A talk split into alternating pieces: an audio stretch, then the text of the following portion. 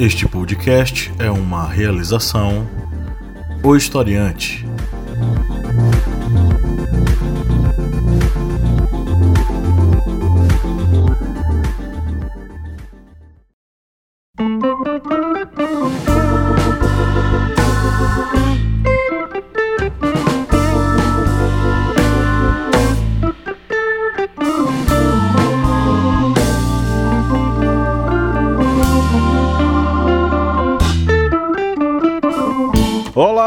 Ouvintes, bem-vindos mais uma vez ao podcast do Historiante no seu programa, a Minipédia, programa que é para sair toda segunda-feira, mas às vezes atrasa um pouquinho. Eu sou o professor Pablo Magalhães, aqui comigo eu tenho o senhor Kleber Roberto. E aí, pessoal, beleza? E a senhora Bia Siqueira. Olá, gente, e aí? Hoje estamos aqui para tratar sobre mais um tema muito bacana, interessante, legal e para muita gente que anda por aí jogando e xingando pessoas. Socialista, comunista, não sei o que e tal. E Dória é, é comunista.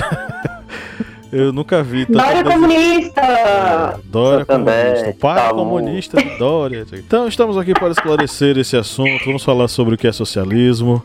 Mas antes de a gente começar, vamos para os nossos recadinhos. Você que nos ouve, você que nos acompanha, você que nos curte, considere ser um apoiador. Vá no apoia.se barra historiante e faça um apoio a partir de 4 reais mensais. E isso vai lhe dar direito a o que, seu Kleber? Quatro reais, esse valor aí, que tava quatro reais, não é nem um dólar, não é nem um euro.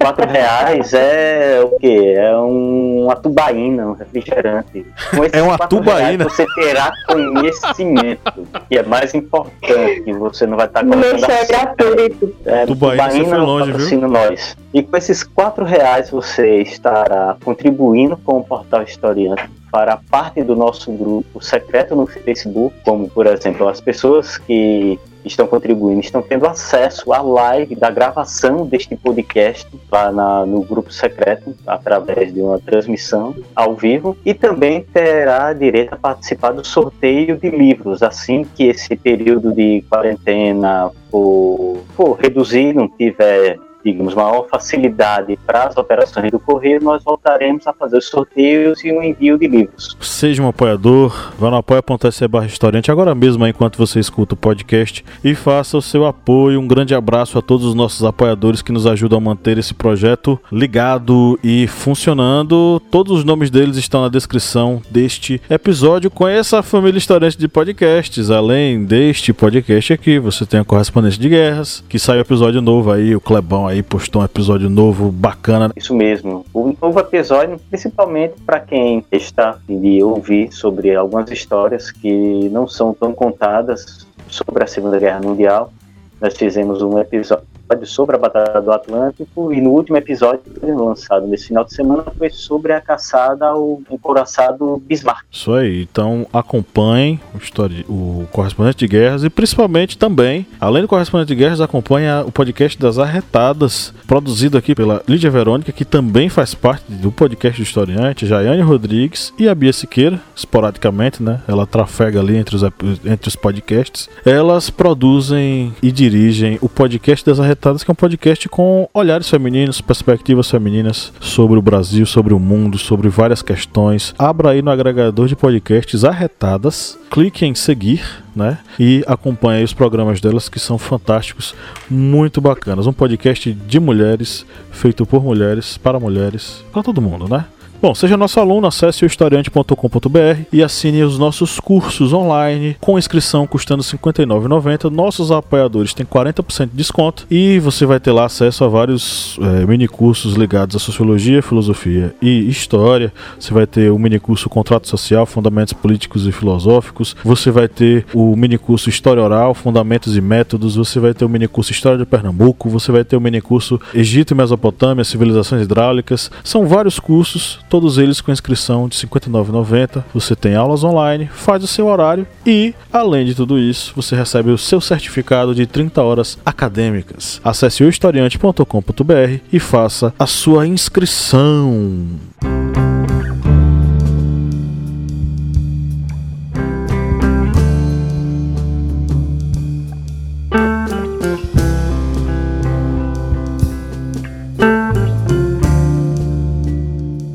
Falar sobre o socialismo é tentar compreender um processo que começou, um processo de questionamento do status quo que começou ainda no processo de Revolução Francesa. É de acordo com os processos políticos e revolucionários presentes no século XIX, decorrentes da Revolução Francesa, que nós vamos ver nascer uma série de vertentes políticas na Europa e, consequentemente, no, no mundo colonial, nas Américas, na Ásia, na África, é, ligados a uma tentativa de busca por uma participação política, uma participação popular em torno das decisões que guiavam as nações europeias e no mundo inteiro. Essa questão foi abordada no, por um li num livro muito interessante e introdutório para você que quer compreender essas manifestações políticas do século XIX, que é o livro O Século XIX de René Remon. Nesse livro ele vai abordar um pouco sobre o surgimento dessas, desses alinhamentos políticos novos que vão se contrapor ao antigo regime. Inicialmente, nós vamos ter uma corrida para a esquerda, que inicialmente, para por incrível que pareça para muita gente, a esquerda para o antigo regime era o liberalismo. Com a ascensão do liberalismo, uma esquerda começou a se estabelecer, que foi a esquerda ligada a vertente da democracia contemporânea. E dentro da democracia contemporânea, uma terceira vertente acabou surgindo e que se tornou autônoma e ainda mais à esquerda e ainda mais radical, como eles chamavam na época, era uma de, os democratas radicais, segundo René Remon, que eram ninguém menos que os socialistas. Porém, o socialismo ele não pode se definir apenas numa única, numa única enfim, conceituação. Porque o seu caminho, a sua estrada vai passar por uma série de movimentos, uma série de transformações. Eu vou abrir a palavra para os meus colegas para eles fazerem as considerações, depois eu volto para falar um pouquinho mais. Bom, eu ia dizer que, de fato, a, a esquerda nasceu muito alinhada também ao liberalismo econômico, porque foi no contexto de Revolução Francesa, né? Na Revolução Francesa eles queriam derrubar a monarquia, enfim, e quando várias vertentes políticas de ideologias diferentes se uniram para derrubar a monarquia e instaurar um novo sistema político e econômico na França. Na época, se diver... houve divergência, claro, e aí os que se alinhavam mais como capitalistas ou democratas foram os que ganharam, os burgueses ganharam. Tanto que a gente fala que a Revolução Francesa é uma revolução burguesa, né? E, enfim, os burgueses conseguiram sair vitoriosos nesse contexto, não sem a ajuda dos comunistas. não sem a ajuda dos socialistas e dos anarquistas. Enfim, e aí, é, os que estavam mais à esquerda ainda, que eram os socialistas e os comunistas, é, foram um pouco excluídos do sistema democrático. A divergência. É um dos primeiros momentos que nós podemos citar como uma tomada do poder por parte da classe trabalhadora, operários camponeses, é, principalmente operários, foi na Comuna de Paris, em 1871, quando a França, ela, na guerra franco-prussiana, ela foi derrotada humilhantemente e as pessoas ligadas à esquerda eles tomaram o poder em Paris, mas só foi na cidade de Paris. Ele não, não chegou a ser um movimento que tomasse partes grandes da França, se restringiu à cidade parisiense. É uma coisa que podemos também destacar com relação aos movimentos de esquerda, quando falamos, por exemplo, de comunismo, socialismo, anarquismo ah, o anarquismo, nós já vemos aí três vertentes dentro de um mesmo grupo, uma mesma esquerda. Pois o que nós vemos muito quando se cita sobre a esquerda, muitas vezes querem criar uma esquerda é, homogênea. E até mesmo dentro dessas divisões dentro da esquerda, por exemplo, dentro do comunismo, nós podemos achar outras vertentes de esquerda dentro do comunismo, ou seja, há vários grupos, há várias vertentes que acabam formando todo esse grupo que é conhecido como a esquerda atualmente. Só lembrando que a Comuna de Paris, ela durou por 71 dias. Ela acabou sendo derrotada quando viram que era um movimento popular, um movimento de esquerda, e o governo da França, depois da queda de Napoleão III, esse novo governo ele entrou em acordo com os prussianos para libertar os soldados franceses que tinham sido presos durante a Guerra Franco-Prussiana para debelar o movimento da Comuna de Paris. É, segundo o tanto René Remon quanto o próprio Marx no Manifesto do Partido Comunista, nós vamos ter alguns tipos de socialismo na Europa decorrentes dessas ondas que vão acompanhar as ondas de desenvolvimento da Revolução Francesa. Você vai ter inicialmente, por incrível que pareça, você vai ter um socialismo aristocrático que nasce dentro da nobreza europeia com a ideia de tentar combater a burguesia, arregimentando o proletariado para si, tentando mostrar que o sistema feudal era mais igualitário do que o sistema burguês. Você vai ter um socialismo que vai ser o socialismo utópico, que vai ter inicialmente uma vertente francesa, e aí você vai estar associando, por exemplo, ao, ao Conde de Saint-Simon e a Fourier na França e a Owen nos, no, no, na Inglaterra. Esses três membros da vertente utópica do socialismo pressupunham uma, uma tomada de, de poder, uma modificação do sistema, não mediante uma revolução, mas uma recomodificação do próprio sistema burguês e na tomada gradual dos agentes do proletariado, mas sem necessariamente dizer como é que isso ia acontecer por vias possíveis. Era sempre uma ideia muito utópica, muito distante, muito é, viajada. O próprio Marx questiona isso. A essência do pensamento deles é boa. É a ideia de que as classes menos favorecidas elas deveriam lutar pela sua,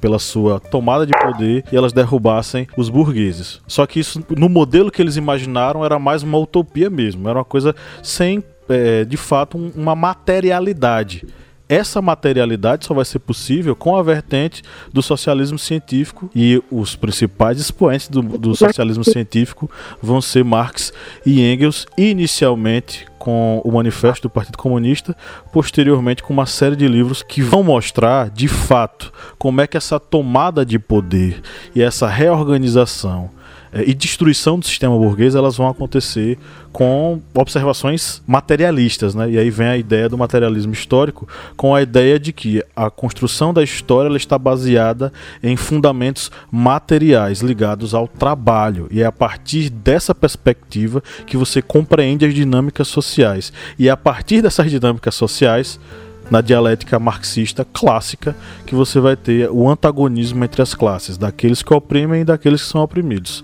Na nossa versão agora, que depois de várias transformações, nós temos burgueses e o proletariado. Gente, Pablo é muito inteligente, né? Falou um monte de palavra difícil. Mas eu queria levantar uma, uma reflexão só. O socialismo utópico, que é aquele que era idealizado, por isso que o nome é utópico, ele era idealizado no, na, na, num sonho mesmo de que todos fossem iguais materialmente e que isso acontecesse de forma natural, que as pessoas naturalmente iam perceber as desigualdades e quebrarem as barreiras. Enfim, é, essa ideia vem de Rousseau, né? Eles se basearam na obra de Rousseau, que é A Origem da Desigualdade entre os Homens, que é um livro maravilhoso, leiam. E Rousseau para para refletir um pouco sobre isso, sobre por que, que a, quem foi que determinou a propriedade privada? Quem foi o primeiro homem que cercou um pedaço de terra e determinou que aquela terra era dele e que aquela terra era só dele e não da comunidade? Que aquilo ali sempre serviu à comunidade.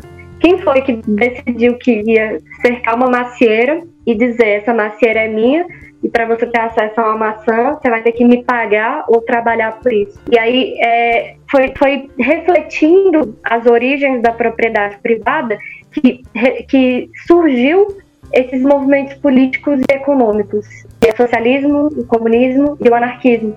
Eu acho interessante a gente ressaltar as diferenças entre os três, porque não é a mesma coisa, apesar de todo mundo achar que sim, mas não é a mesma coisa, são coisas radicalmente diferentes, tanto que a gente não tem nenhum, nenhuma história no, no mundo que seja comunista e, enfim, o comunismo é a ausência de Estado e a ausência de propriedade privada. Isso significa que todas as pessoas vão se enxergar como iguais, não é necessário um Estado que vá garantir essas, esses direitos. Enfim, é como se a humanidade chegasse no ápice de se enxergar todo mundo como irmão, igual, etc, etc.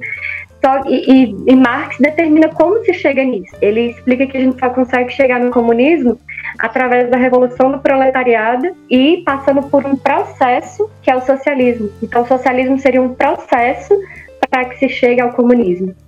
O comunismo, então, ainda não foi experimentado pela, pela humanidade. O socialismo já tivemos algumas experiências socialistas pelo mundo e a gente tem muito que debater sobre isso, porque existe muita, muita questão, né? Enfim, tem É, Cuba, são, são tem. modelos, né? São modelos.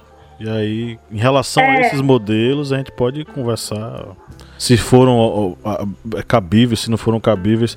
É, eu só queria deixar claro o seguinte: o, quando Marx fala sobre a propriedade, e eu vou pegar como base o Manifesto do Partido Comunista, que eu sugiro que seja a primeira leitura das pessoas sobre a, a, a- para entender o que é comunismo, o que é socialismo.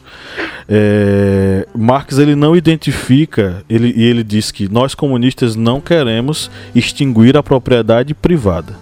Nós queremos extinguir a propriedade privada burguesa. Sobre essa, nós queremos extinguir e destruir. Porém, se o indivíduo consegue algo fruto do seu trabalho e através do fruto do seu trabalho ele utiliza essa propriedade e essa propriedade tem uso, ela tem uma função social, ela precisa, ela, essa propriedade será resguardada. Mas a propriedade burguesa, que É serve para especulação imobiliária, que serve para o latifúndio, essa que gera desigualdade, que é, que é a base da desigualdade, essa precisa ser extirpada. É isso, é importante a gente definir o que é propriedade privada num viés marxista. O que Marx entende por propriedade privada. Porque propriedade privada para ele não é a sua casa própria, o seu carro próprio ou o mercadinho que garante a sua. Isso não é propriedade privada. Ele fala de empresas que acumulam capital. Não, só ia complementar a fala de Pablo. É dentro dessa ótica do, dessa sociedade em que ela está entrando para um, se elevando até chegar em um comunismo, os meios de produção eles não vão ser meios de produção para é, gerar é, bens para serem consumidos de forma constante, como por exemplo ocorre atualmente, é, que tanto indústrias é, de aparelhos eletrônicos, automóveis, eles sempre estão produzindo para que a população ela sempre venha a consumir aquilo que eles produzem o tempo todo, muitas vezes até sem necessidade. Por exemplo, um celular, um aparelho que já está, digamos, com a tecnologia extremamente avançada, tudo, uma indústria ela vai cria um outro aparelho, faz uma pequena modificação para que o mercado consumidor venha descartar o outro aparelho que é funcional, que é um aparelho que não tem quase diferenças para esse novo, porque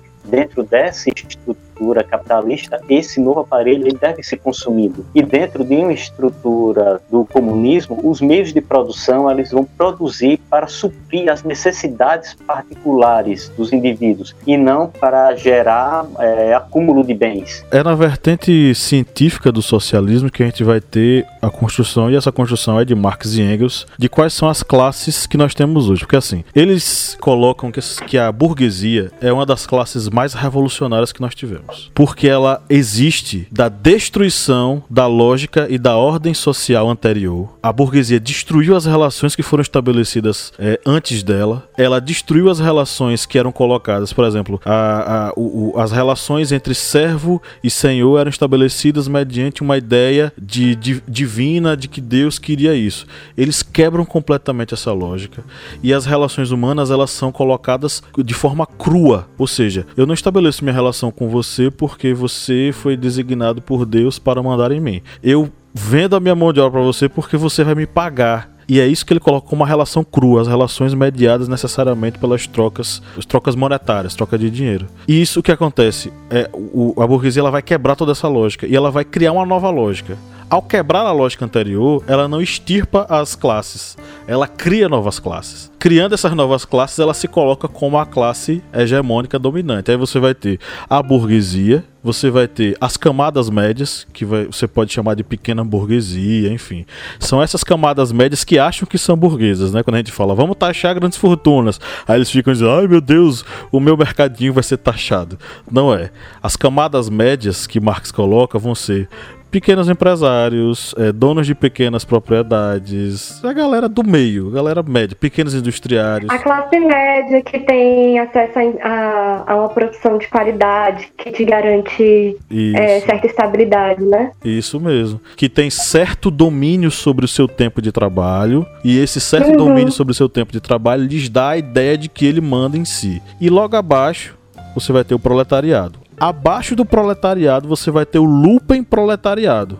O lupen proletariado você vai ter algumas é, interpretações sobre isso, né? Marx na, no Manifesto do Partido Comunista ele vai colocar que o lupen proletariado é toda aquela massa que não tem qualquer é, instrução ou não tem absolutamente nada a oferecer que entre para o proletariado e seja empregada e tenha um trabalho regular. Essa classe vive de bico, essa classe vive de a coisa mais básica possível para sobreviver. Mas também, em, se não me engano, é a ideologia alemã.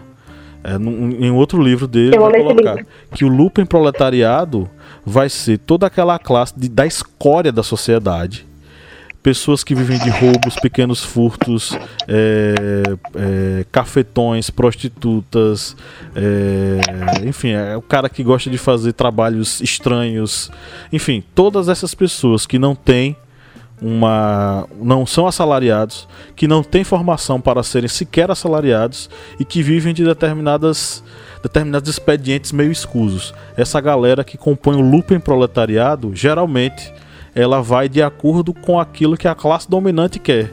Ela compra a ideia mais reacionária possível. Segundo Marx, a, as classes médias elas não são revolucionárias, porque elas sempre desejam que as coisas permaneçam do jeito que são, para elas manterem o status quo.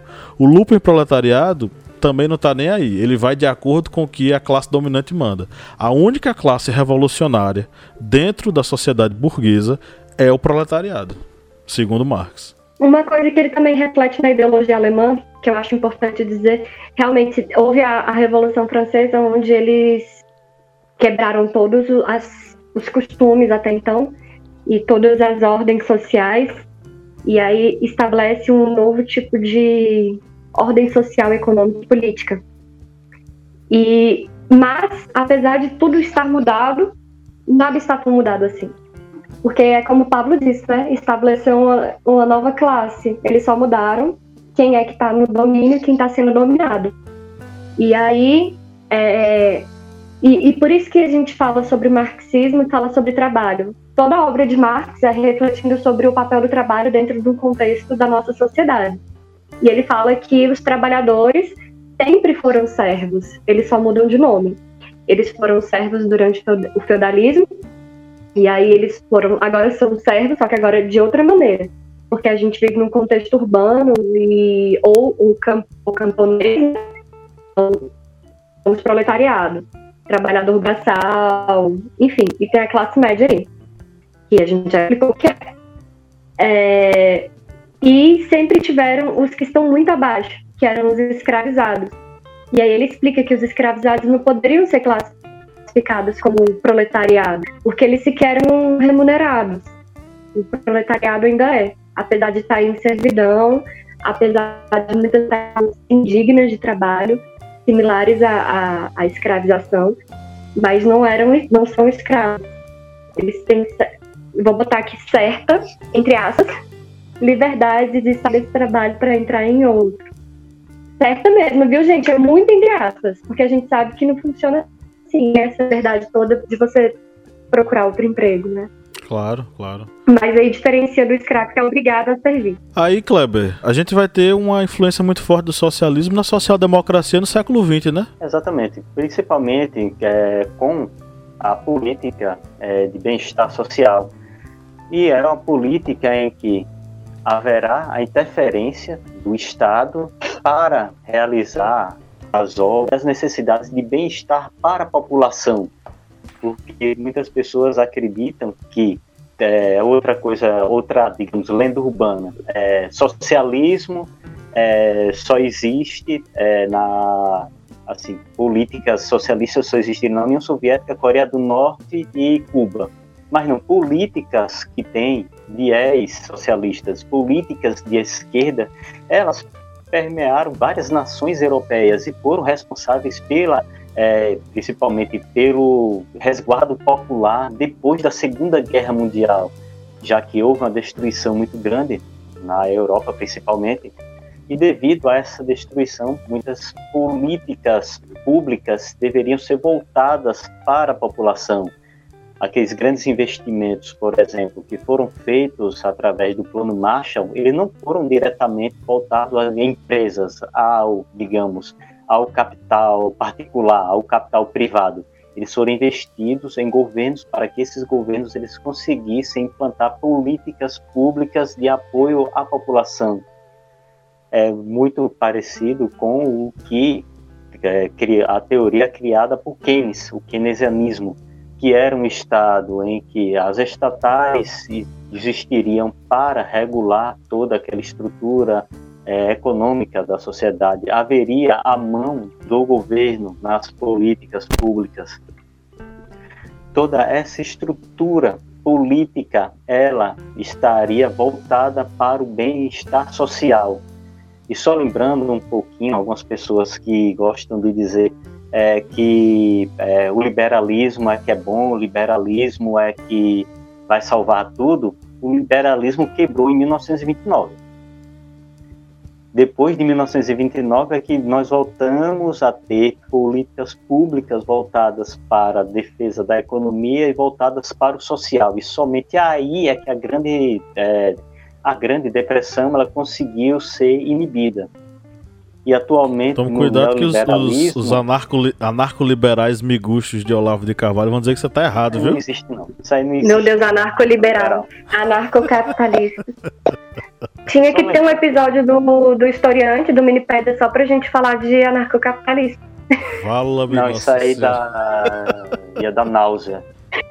A gente pode fazer um podcast que é lendas urbanas, coisas que não existem. Anarcocapitalismo. Legal. Lendas urbanas da. Dentro dessa do, do atual neoliberalismo, vocês veem sempre o Estado ele vai lá e regula a economia, regula alguma coisa dentro da sociedade. Temos um exemplo, é Trump. No início do ano passado, ele querendo proibir é, a importação de minério de ferro e alumínio para os Estados Unidos. Isso é o quê?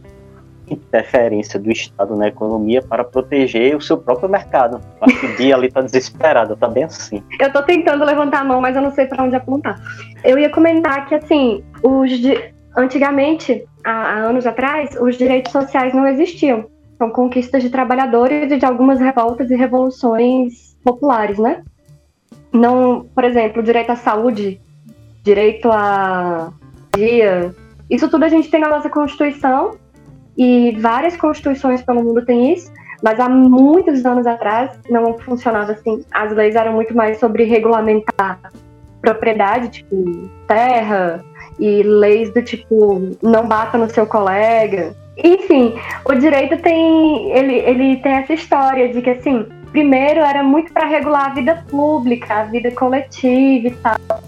E aos poucos foi falando também da vida privada que era, por exemplo, com quem que você pode se casar, cuidar da vida privada. E aí isso se tornou política pública. Isso é, é um pouco recente, essa ideia de que o Estado tem que garantir saúde, moradia, comida, estudo. Isso é um pouco novo na história da humanidade.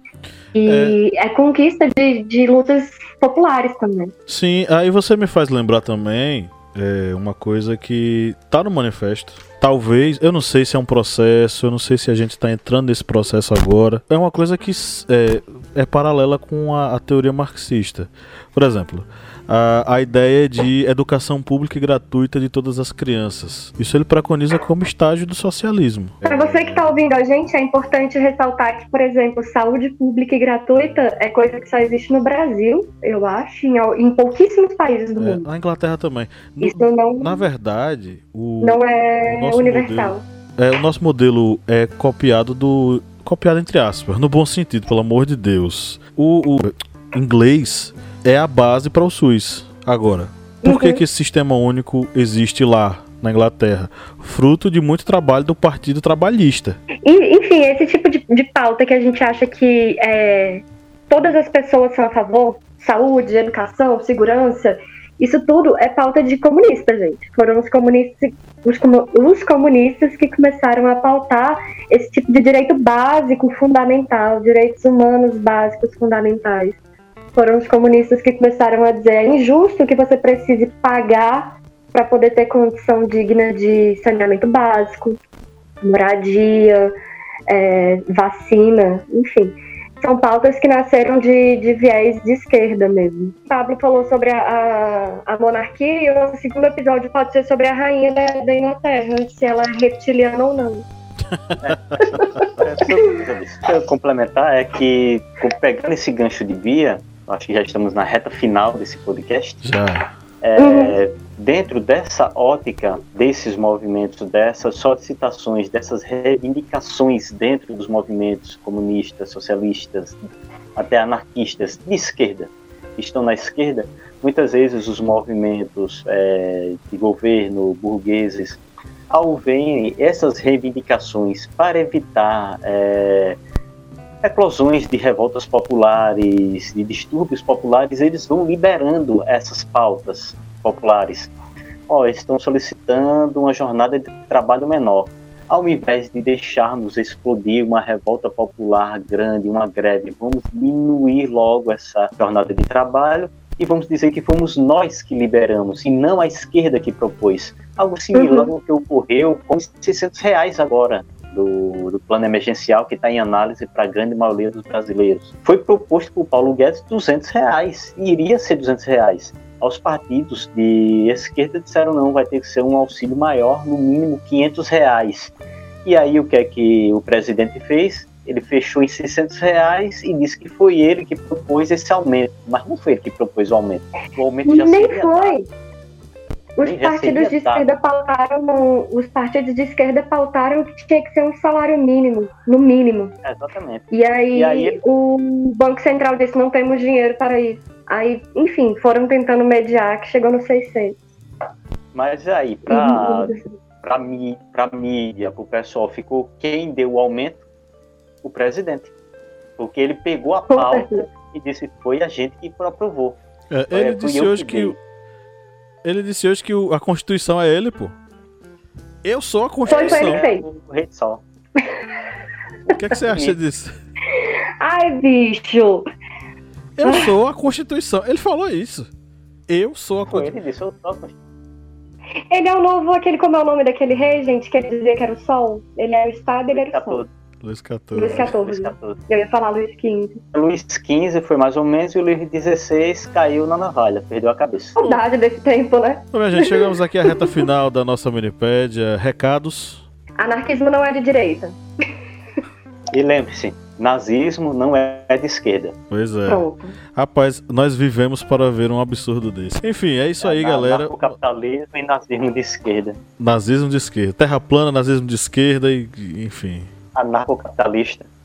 Absurdos atrás de absurdos. Então, galera, é isso. Chegamos ao final de mais uma Minipédia. Queria mandar um abraço aqui para o Flávio, que tá online. Gente, manda um abraço aí para Flávio, nosso apoiador, que tá sempre com a um gente. Um beijo, Flávio. Que bom que você tá acompanhando a gente.